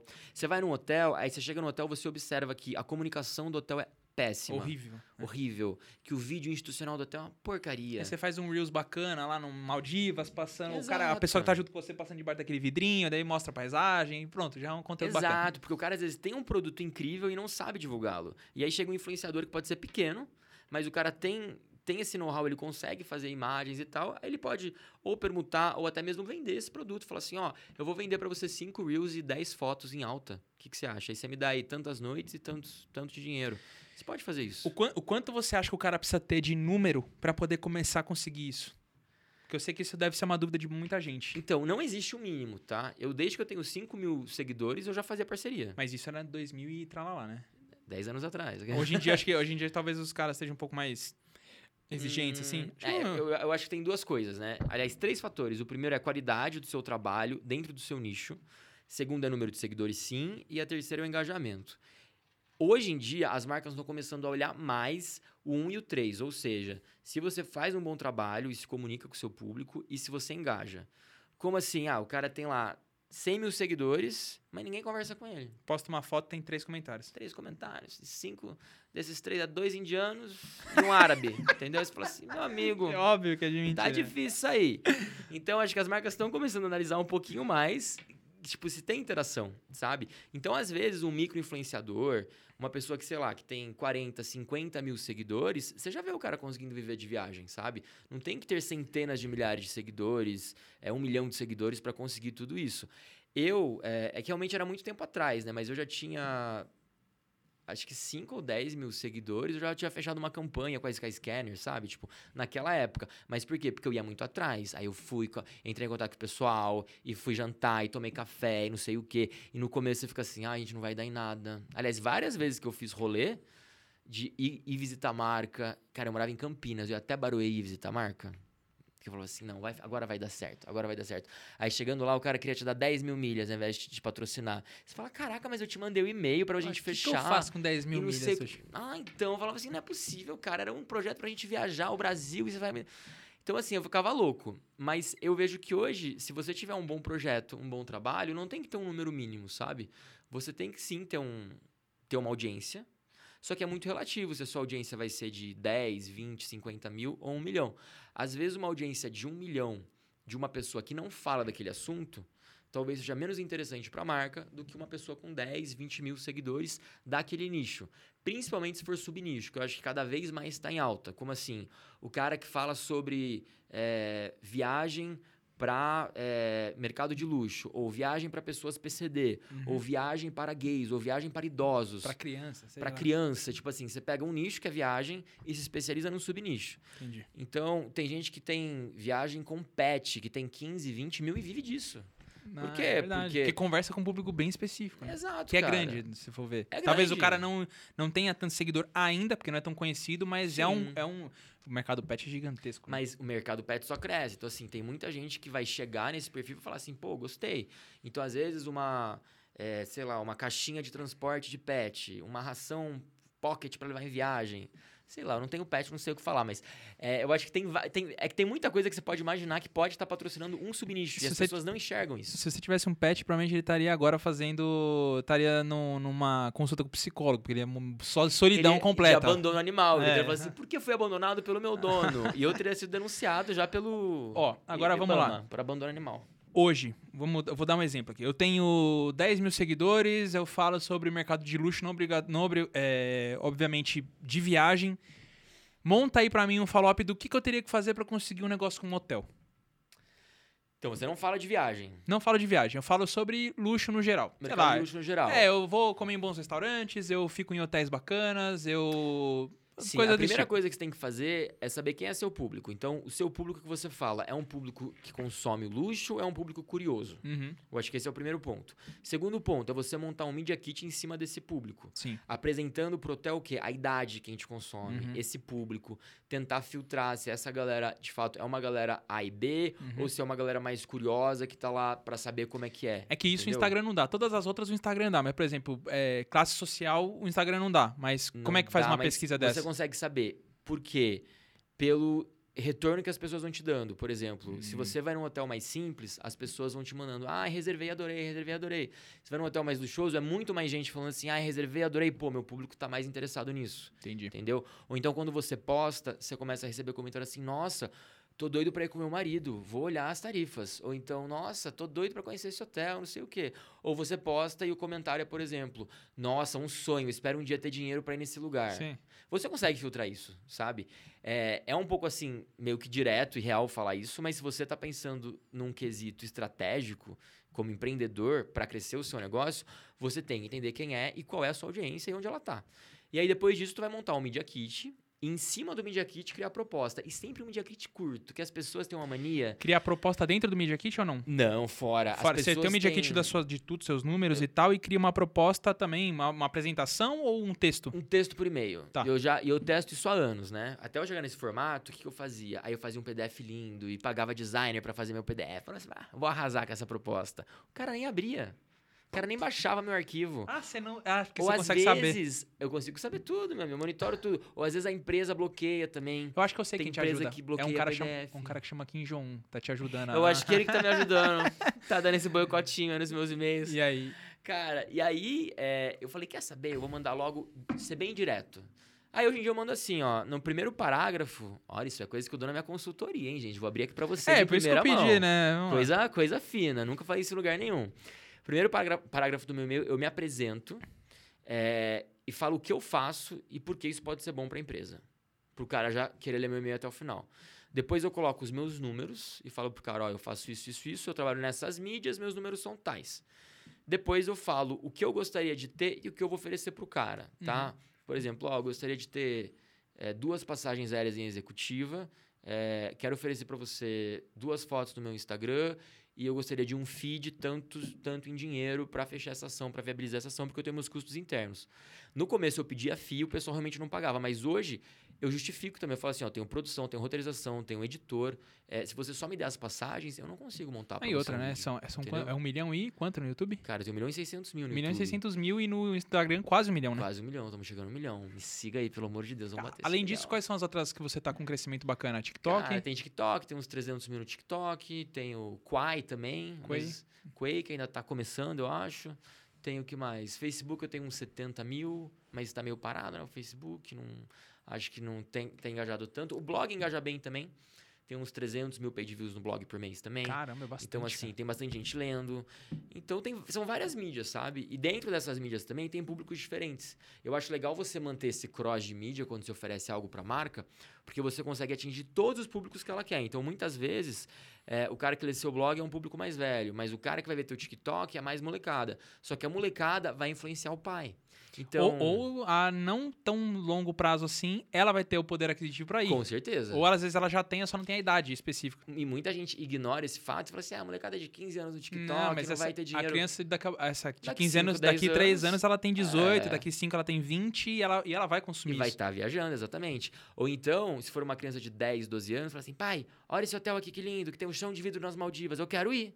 E atazana o pai, pede pro pai de aniversário, de Natal, de não sei o quê. E se tiver poder aquisitivo pra isso, vai lá e fala: tá bom, filho, vamos nesse lugar aí que, que, que indicou.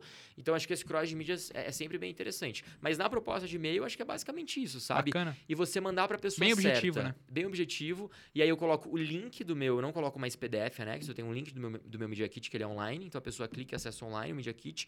Por quê? Porque ele fica sempre atualizado. Gente, eu dando aqui várias, várias dicas de ouro, hein? Ó, isso aqui Você salva, vale muito filho. dinheiro. Quanto Vale- que custa uma mentoria sua hoje? Cara, hoje eu não dou mais mentoria é, personalizada, Uhum. mas antigamente eu cobrava 10 pau numa mentoria. Então, vocês, por favor, eu vou passar, deixar meu Pix na descrição, que- você manda o dinheiro pra mim. Só que hoje eu resolvi fazer um curso é, online pra ajudar as pessoas nisso, que ficou bem mais em conta, né? Porque Eu eu, nem sabia disso. Então, por tenho um favor, eu vou comprar. Porque A Carol vive Tem me... vários cursos, meninos, sobre influenciador digital, fontes de renda, Não. além do de milhas. A Carol vive me falando assim, ela fala, meu, não é possível. Você tem quase 100 mil seguidores no Instagram, você não consegue nada, ninguém te manda nada. É que eu tenho tanto esse negócio Cara, é de não... estruturar e De, fazer. de, de não incomodar, de não ficar pedindo, porque eu não gosto de ter rabo preso com ninguém. Então eu, eu, eu cato e, sabe, falo, não, eu pago e já era. Mas eu preciso, talvez eu esteja mais interessante de fazer mais. Condições que chama, Não, né, gente? Condições, tá? Queria falar essa palavra nesse É, eu podcast. queria viajar mais, igual eu tô, né? Ter chegado Não, do Panamá gente, ontem. Hoje. Mas eu, não, eu te entendo por um lado, porque, por, assim, quando você faz sozinho, você posta o que você quer, como você quer, quando você quer. Toda vez que tem uma parceria, seja ela uma permuta ou um patrocínio, você também tem prazos, tem E datas. E a questão é um o que você trabalho. falou, é trabalho. Tipo, não é que você Exato. vai lá e vai viajar, vai curtir. Não, vai ter trabalho. A Carol já me enche o saco todo dia, que eu fico muito tempo no celular. Mas eu falo, cara, isso aqui é trabalho. Tipo, Exato. eu não tô num- sentado numa mesa escritório trabalhando, mas eu tô trabalhando aqui. Sim. Então existe um, é, as pessoas têm um pouco de dificuldade de entender esse novo formato de trabalho, né? Então, Total, total. Mas só finalizando o negócio do e-mail, eu faço isso, aí eu mando. E aí, o segredo é você monitorar. Tem um negócio chamado Mail Tracker, que você instala no Gmail. Aí eu instalo o Mail Tracker e deixo lá. Eu vejo a pessoa abriu. Opa, abriu. Aí a pessoa abriu de novo. Aí, acho que a partir de três vezes que ela abre em 24 horas, aparece assim, Hot Conversation. Hum, Pessoa interessada. Então, meu amigo, a gente fica lá monitorando tudo que tá acontecendo. Porque às vezes você quer fazer uma. Sei lá, tô indo pra Dubai. Aí eu mando e-mail pros melhores hotéis de Dubai, lá, pros dois, três melhores hotéis de Dubai e tal. Aí vejo que, cara, os três abriram várias vezes, ninguém me respondeu. Passo a mão no telefone ou mando outro e-mail. Às vezes até mando um e-mail em cima. Ou seja, depende da minha impaciência do dia. E aí entra em contato com a pessoa. Realmente, se o cara negou, eu já vou pro próximo, entendeu? E mando a mesma proposta. E essa proposta que eu faço demorou muito tempo. No começo era mais detalhista, por exemplo. Então mandava e-mail gigantesco, com cases e não sei o quê, achando que era incrível, né? Só que pro cara, ele deve receber. Meu, Vários, você né? Você vai mandar e-mail pro Burj Al Arab lá em Dubai, que é o hotel sete estrelas do mundo, lá seis, sete estrelas. Nossa, eu nem sabia que tinha sete. O cara, então, eu não sei se tem seis. É que na verdade só vai até cinco, né? Mas aí a galera foi criando aí, daqui a pouco tem hotel de 10 estrelas. Universo, até universo. Exatamente. Via Láctea. hotel em Marte. Só que aí, cara, eles devem receber, sei lá, 500 e-mails por dia. Não sei, porque é o mundo inteiro de olho naquele hotel, sabe? Diferente realmente se você mandar para um hotel no interior de São Paulo, que é menorzinho, que é mais boutique, que talvez não tenha essa demanda tão grande. Entendi. Agora, você vai mandar para um hotel em Nova York, em Dubai, em grandes cidades, você tem que ser bem objetivo. é, principalmente se for em outro idioma, se for em inglês também, tomar cuidado com, com a Com escrita. erro, né? Que eu acho que é muito feio você. Mesmo se você não fala inglês bem, acho que hoje em dia é importante todo mundo falar inglês, né? Se você não investiu nisso ainda, tem que investir, porque muda não só é, o seu profissional, como também a sua forma de viajar fica muito melhor quando você fala inglês, muito mais fácil. E os erros meio que eu acho que distanciam você de uma parceria. O cara fala assim, pô, o cara não conseguiu nem escrever o good morning errado, cara. Como é que eu vou, como é que eu vou fazer alguma coisa com esse homem, entendeu? Fala assim, ainda bem que você não tá mandando mensagem no, Sna- no Snapchat, né? Você abre o Snapchat Hot Conversation, é perigoso, né? Ah, é verdade, é perigoso. mas, mas esse hot conversation é profissional, é, um É. profissional a trabalho. Cara, é, agora vamos, só pra gente seguir mais ou menos pra Manda. última linha aqui, pra não tomar muito tempo. Que sobre isso, milhas. Sobre milhas. aéreas amamos. Amamos Então, assim, você falou um pouco das suas linhas de negócio. Você tem a- essa consultoria, eh, esse, esse curso online sobre consultoria, você tem as Sim. milhas aéreas, mas eu acredito que as milhas aéreas hoje sejam o, o maior deles, a fatia maior. Meu maior curso hoje é o de milha, sim. É, um- E- é até reconhecido pelo MEC esse curso, é um grande É curso. mesmo? É, o Ministério Caramba, da Educação já reconheceu. Eu vejo que esse mercado vem crescendo a cada dia. Eu vejo de duas Muito. formas. Tem gente que acumula milha pra poder gerar renda extra, que eu acho até meio, talvez, não tão inteligente. É, Porque eu dou muito valor pra viajar, no meu caso. É o que eu penso São, são, são, são, são, talvez, momentos de vida diferentes. total. Porque eu gosto de viajar, acho animal. Sim. E eu acho que é, facilita muito a vida das pessoas, é, justamente pra conhecer outros lugares e tal. Sim. Agora, me fala aí um pouquinho mais sobre a milha aérea. é, Como que a pessoa pode aproveitar isso de forma mais ob- objetiva e eficiente possível? Porque hoje, por exemplo, o curso são quantas horas de- do curso, por exemplo? De duração do curso? É, quando- em Seis horas. Seis horas. Em seis horas o, cara curso assiste tudo. inteiro tem seis horas, o cara consegue assistir tudo no curso. Só que aí, qual que é o ouro do nosso curso? Por que, que a gente é tão reconhecido? Porque a gente tem um grupo de alertas de Telegram, de novidades Milhas que News. vocês. Exatamente. Milhas News, tem o Alertas VCM, tem o VCM Comunidade. Então a gente tem grupos exclusivos somente para alunos, onde o aluno ele consegue ter informações em primeira mão. E hoje em dia a informação, ela é muito valiosa. Então, você conseguir saber que hoje, se você comprar essa passagem, você vai ter 100% de bônus, então essa passagem, duas vão sair pelo preço de um, cara, isso já paga o curso para muita gente. Você falou sobre ganhar dinheiro com milhas, assim, não é ruim, não é ilegal ganhar dinheiro com milhas, é uma coisa também que dá certo. Só que realmente muita gente, é, às vezes não enxerga o potencial que tem as milhas. Então, eu vejo muito seguidor meu falando assim, nossa, eu tinha 50, 100 mil milhas e vendi é, na Hot Milhas, vendi na Max Milhas, vendi em, em algum Ganhei site 10 aí. É, é, tipo, o cara não vai ganhar muita coisa para depois fazer uma viagem. Só que às vezes, se o cara tinha, sei lá, 100 mil milhas na TAP, o cara conseguia ir voltar de executiva pra Nova York. Ou ele aprender Entendeu? a fazer tudo isso e vender essa passagem mais cara, ele ia ganhar muito mais. Também, que- que ainda é um, um- um outro passo, que é o que a gente fez com a agência. A gente montou daí uma agência, porque tem também um mercado de pessoas que não querem, não querem saber, não querem ter trabalho, né? É, tem muita gente que exatamente. não quer ter Esse sou trabalho. eu, provavelmente. Então, precisa ser um cliente da nossa agência, porque a pessoa pega e fala assim: não, quanto que é aí por milhas? Tá mais barato que em dinheiro? Eu quero. Mas se a pessoa fabricar as milhas, fica ainda mais barato. Entendeu? Então, assim, ah, eu não tenho que fabricar milhas, eu compro direto num, num site que venda por milhas. Sim, vai ficar mais barato que em dinheiro se você encontrar? Sim. Porém, quando você fabrica as milhas, é o jeito mais barato. E a melhor dica que eu posso dar é você colocar a fabricação de milhas no seu dia a dia. Então, por exemplo, comprar roupa, comprar relógio, comprar é, comida, fazer mercado, é, Uber te dá milhas, Abastecer combustível. abastecer te dá milhas, tudo te dá milhas, assim. é, cara, no meu dia a dia, 99% do que eu faço me dá milhas. E não são as milhas do cartão. Eu não tô falando assim, cara, passa tudo no crédito. Não. Eu tô falando para você entrar em programas ou comprar via Hotlinks, que são momentos onde você consegue ganhar vários pontos, várias milhas, por fazer uma ação do seu dia a dia. Por exemplo, quando eu ando de Uber, a cada um real que eu gasto de Uber, eu ganho 4 milhas na Smiles. Ô, louco. Exato. Nossa, E eu- é muito? Eu, eu não tenho carro, eu só ando de Uber. Então, às vezes, tem mês que eu ganho, gasto mil reais de Uber. Então, assim, são 4 mil milhas Smiles. Cara, num ano, são quase 50 mil milhas. Sim. 50 milhas Smiles, você consegue ir e voltar, às vezes, de Buenos Aires, de Montevidéu, entendeu? Então, é bastante coisa que você consegue fazer num ato simples do seu dia a dia. Ah, vou comprar roupa, por exemplo, sei lá, vou comprar uma camiseta da reserva. É, às vezes, a Renner, a Riachuelo, tem 10 para 1 na Livelo. Aí tu vai gastar, sei lá, gastei mil reais na Renner e ganhei 10 mil pontos Livelo. Que aí tu pode jogar na Smiles, ou na Tudo Azul, ou na TAP, onde você quiser lá. E vai dobrar esses pontos, ou mais do que dobrar, depende da promoção que você pegar. No nosso grupo de alunos, a gente sempre avisa as promoções que estão rolando. Às vezes o que vai rolar também a gente consegue ter umas notícias quentes pra galera. A gente faz uma análise se vale a pena ou não. Então, quando a pessoa termina o curso, e o curso também é sempre atualizado, né? Assim, a gente sempre tá lançando conteúdo novo lá. Então, eu faço uma emissão da passagem lá que eu fiz de primeira classe da Lufthansa. Eu mostrei o passo a passo, eu ligando pra fazer a emissão, como é que eu fiz a emissão pros alunos, pra galera entender que realmente é fácil, sabe? Como é que funciona? É aqui, ó, pá, pá, pá, pá, o passo a passo pra geral. É, é fácil, ma- assim, é, é fácil depois que você talvez pegou um certo, mas é, é complexo o processo, eu acho. Não é complexo, é que as pessoas não querem ter trabalho. Ah, As não, não. pessoas, Isso, claro. elas querem clicar num botão então- Comprar. e comprar. Então, assim, E de ah, preferência seja de graça. Barato. Ou de graça, exatamente. Então você fala assim: não, ó, eu emiti aqui a primeira classe por 2,700 da Lufthansa. Eu, cara, onde você comprou? Eu falei, viajei com a Lufthansa. Com milhas. Não, mas onde você comprou? Que eu fui olhar agora, tá 70 reais mil milhas. Se eu for ver, você pagou 160 mil milhas, não fecha a conta. Eu falei, não, paguei 15 reais em cada mil milhas.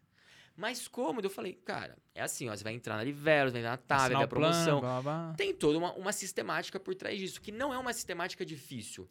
É uma sistemática, nem acho que é complexa, ela só é um pouquinho trabalhosa. Porque você tem que fazer um monitoramento dos seus pontos, das suas milhas. Você tem que saber que tudo que você está fazendo está te dando milhas. Então, se você não está gerando milhas no seu dia a dia, você está perdendo dinheiro, você está errado. Uhum. Assim, e tem pessoas que deixam milhas expirarem que nem sabiam que tinham milhas. Eu fico doido, cara. Fico É, né? doido. Tem gente que se cadastra, às vezes, Tá jogando programa- dinheiro, no, jogando dinheiro no lixo, No né? lixo. Basicamente queimando dinheiro. Total, porque tem gente que se cadastra em programas às vezes, de posto, o cara passou a ano inteiro abastecendo e não, resga- não resgata os pontos e as milhas. Ou milha do cartão, é, ou também gente que, que tem cartão de crédito, é, sei lá, por exemplo, no Nubank. Adoro Nubank, mas é um cartão que é difícil para resgatar milha, por quê? Para você conseguir uma milha Smiles, você tem que ter quatro pontos no Bank. Cara, então assim, é um deságio muito grande. Nossa, é muito ruim. Muito grande. Então, às vezes, com uma milha, um ponto Livelo, você gera duas milhas Smiles. Então, Hum. por que, que eu vou jogar no Nubank se eu posso ter um cartão que acumula na Livelo? Atualmente, qual que é o melhor cartão? Eu sei que não tem o melhor cartão, mas qual que você usa? A gente tem um curso também de cartão de crédito. Tem também? É mesmo? cartão de crédito expert. Ah, olha, Esse acho- curso tá aberto, hein? Vai Eu- lá na minha bio comprar. eu acho, acho que é o cara que mais fez jabá desde que a gente abriu o podcast. A pessoa veio aqui fazer. Ele Não, mas tá certo, dele, tá entendeu? certo, Ele é veio óbvio. fazer o. Essa é a ideia, ajudar os amigos. dele. É, não, amigo, a- mas eu vou, vou responder. Eu acho que não tem o melhor cartão. Para, assim, uma resposta direta. Eu recebo muita gente, às vezes, que compra o curso. A pessoa comprou o curso faz cinco minutos, ela já manda um e-mail pra gente. Oiê, qual o melhor programa de milhas? Qual o melhor cartão? Eu falei, cara, assiste o curso pra você entender. Por quê? Porque não existe o melhor. Existe o melhor pra você. Então, por exemplo, tem cartão que vai dar sala VIP limitada. E tem cartão que vai te dar oito salas VIP por ano, por exemplo. Se tu vai viajar uma vez por ano, por que, que você vai querer aquele cartão que te dá sala VIP limitada? E deve ter um mínimo pra gastar e tal. Exato. Que aí a is- a isenção dele, sei lá, pra você conseguir a isenção, vai vai ter que gastar 20 mil nos primeiros três meses, mas tu gasta 8 mil, 5 mil, 3 mil no cartão. Cara, pra que, que tu vai querer atrás desse Entendi, cartão? entendi. Sendo que você pode ter um cartão onde você com gastando 4 mil, por exemplo, por mês, tu já consegue ter vários acessos às salas VIP, tu consegue acumular na Livelo, eh, tu consegue ter vários benefícios. Tem cartão ainda aqui que você gastando, sei lá, mil reais, 800 reais por mês, tu consegue acumular eh, bons pontos. Tem o cartão do Pão de Açúcar, que eu adoro, que é um cartão que você acumula Fiquei um, sabendo. um ponto por real, cara. Eu fiquei sabendo que esse é muito bom. É bom demais. é por- Então, assim, a maioria dos cartões, a maioria não, né? Todos, acumula por dólar. O Isso. pão de açúcar é por real, é o único que é por real. Então, assim, se a sua estratégia é juntar pontos, Só nisso você já tá ganhando um monte, porque a outra você teria um dólar seria. É, um Cara. dólar você teria que gastar 5 reais pra ter um ponto. Exato. Nesse aí você já tá ganhando 5 pontos, porque você já tá Então, pronto, a sua estratégia é acumular pontos, é isso. Agora, não, a minha estratégia é upgrades, sala VIP, é ter motorista, é chip de celular, é seguro saúde. Aí tem muito cartão. O Elo Diners Club te dá isso, o Amex é, da Platinum Card te dá isso. Agora, o que, que você realmente quer? Sabe, qual que é o seu perfil de viajante? Onde você vai acumular milhas? Onde você vai querer viajar? Então tem gente que fala, qual é o melhor programa de fidelidade? É Smiles?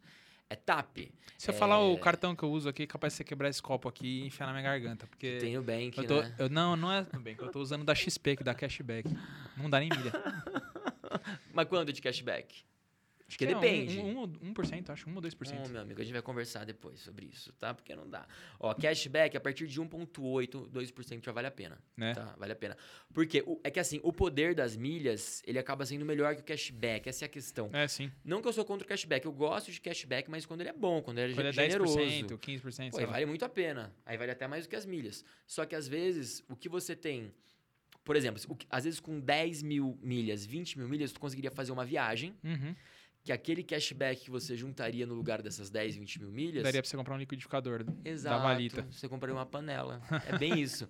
Então, a pessoa tem que analisar muito isso. Muito bom. É isso que, é, é isso, é isso que fica, que eu- foi na minha cabeça. Falou, cara, tira umas horas pra você se informar. Eu, eu acredito que muita gente deve comprar o teu curso e nem assistir.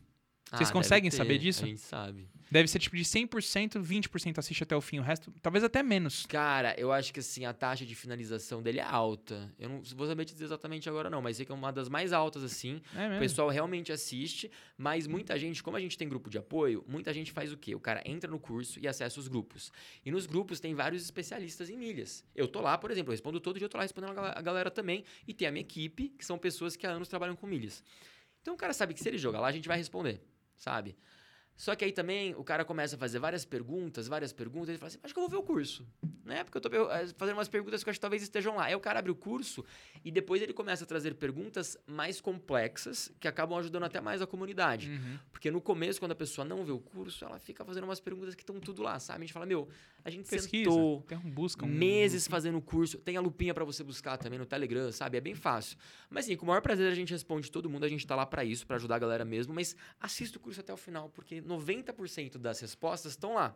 E aí eu acho que o outro restante realmente está no grupo de alertas, né? Então a pessoa pergunta assim: "Ah, mas eu assino, a pessoa chega no grupo, eu assino o Clube Smiles, vale a pena?" Cara, não sei, tu quer emiti- emitir alguma coisa com a Smiles? Ah, eu quero emitir Qatar. Bom, Qatar não emite Smiles, Qatar é com a Latam. Então vamos focar na Latam. Então é interessante você ter o conhecimento, porque com o conhecimento tu sabe quais são os passos que você vai ter que dar. Se vale a pena ter um cartão co-branded, que é aquele cartão, por exemplo, que você tem com o banco e Uhum. companhia aérea, tipo um cartão Latam PES e tal card, um Uhum. cartão Visa Infinity tudo azul, qual vale a pena? Às vezes vale muito a pena pra você, às vezes não vale a pena pra você Uhum. né? Qual é a sua estratégia? Então, a ideia do curso é exatamente isso, trazer toda essa amostragem pro cara analisar e falar assim, esse é pra mim, esse não é, e ele É, poder pensar sozinho. Eu vou te dar como exemplo aqui eu mesmo, por exemplo. Eu tenho lá, eu assi- eu assino o Clube de Velo 20 mil pontos lá. Sim. E eu via que era muito bacana porque tinha muito é, bonificação o tempo inteiro. Então, Aham. bonificação TAP, bonificação Latam, bonificação... E aí eu Sim. li um artigo dizendo que a Livelo talvez não seja mais tão interessante porque acho que não vai ter mais com a TAP ou vai ter menos. Não, vai ter menos. Vai ter vai menos. ter ainda, não acabou, né? Então vale a pena continuar assinando e comprando. Não, continua. Até porque assim, a Livelo a gente fala que é a mãe das milhas, né? É, então, a impressão que me dá é essa, porque da, da Livelo você compra aqui, você pode transferir pra qualquer lugar com bonificação. Isso, você pode emitir Air France, KLM, é, TAP, você emite 30 companhias aéreas, Emirates. Cara, é uma. Livelo é a TAP emite Emirates? TAP emite Emirates, Eu não sabia. cara. É parceira da TAP. A. TAP emite as 27 companhias da Star Alliance, né? Que tem Lufthansa, Swiss United e tal, Copa. E mais algumas, como Gol, Azul. Tu pode emitir uma passagem, uma executiva da Azul pela TAP, por exemplo. Que bacana. Ainda existe isso. Ainda existe. É porque assim, porque pelo que eu entendi, a Não TAP, acabou, não. a TAP ela tá sendo preparada para ser vendida ou para Lufthansa ou para para KLM, pelo que estão Não falando. tô sabendo disso não, porque eu acho que o governo é, também tem parte da TAP. não Isso, acho que hoje é 100% do governo, né? Porque o Azul saiu, né? É, eu não lembro, eu acho que era... Quer dizer, eu não sei como é que tá agora. A, eu sei que a Azul tinha uma boa porcentagem, ela vendeu a parte Tinha. dela por conta das coisas que estavam acontecendo aqui, pra, Sim, né? mas hoje eu ainda acho que boa, a- mais de 50% é do governo. Tenho que Uhum. verificar isso, mas acho que boa parte da TAP é do governo. Eu acho muito difícil um país vender sua maior companhia aérea para um, um, uma companhia estrangeira, porque se quebra, o país quebra. Nenhum país hoje consegue viver sem É, companhia porque aérea. é a principal TAP? pra logística, né? Não Isso, dá. e a TAP é a única de Portugal. Qual outra companhia aérea É grande verdade, de não Portugal? tem Só tem nenhuma. a TAP. Então, o governo português na minha opinião, tá? Eu acho impossível eles venderem pra alguém e falar assim, ah, toca aí, faz o que vocês quiserem, tá? Entendi. E É, talvez seja uma rolando. porcentagem minoritária ali, talvez. O que pode rolar é tipo igual a Qatar comprou 10% da Latam, por exemplo. Ah, beleza. Faz sentido e tal. Agora, até porque o Brasil também tem outras companhias aéreas, vai? Mas talvez a TAP abra parte do seu. Então, então ainda é não sei. então Mas é ótimo negócio ainda. Livelo, Ótimo TAP é um ótimo negócio. Continua sendo. As coisas só mudam quando elas efetivamente mudam. A gente sempre fala isso no mundo das milhas. Ele é muito dinâmico, É, muda mas muito, né? só muda quando muda. Então, assim, ah, é porque eu acho que a TAP vai acabar. Eu acho que a Livelo vai ficar mais cara. Eu acho que. Que dia isso vai acontecer? Ah, eu não sei, porque alguém me falou.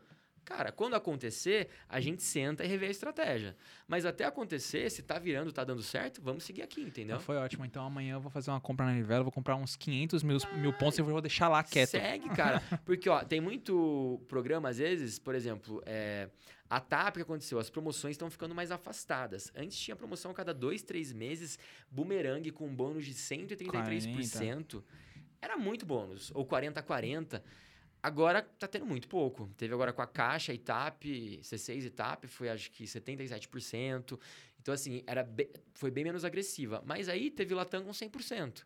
Latam com 100%, você consegue emitir, por exemplo, um voo pra, é, com a Qatar, o trecho é 84 mil pontos, a executiva.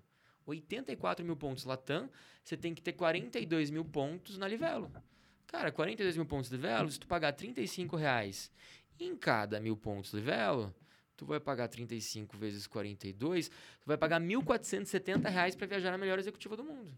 Nossa, é barato Então ainda demais. vale a pena. Ah, Livelo não vale mais a pena? Vale, Os caras tudo com um bloquinho de nota aqui, Pra anotando tudo. aqui, assim. Isso, anotem, gente. Isso é muito valioso. Essas dicas são, são joia. A produção tá aqui, ó. Só no, só no Notes. Cara, muito, muito bacana, viu, velho? É É, é, um, é um mundo muito louco, assim, porque as pessoas, principalmente o brasileiro que tem um pouco dessa síndrome de vira-lata e tal, e quando você viaja de executivo, o cara fica, oh, nossa, é tipo coisa que é comum lá fora.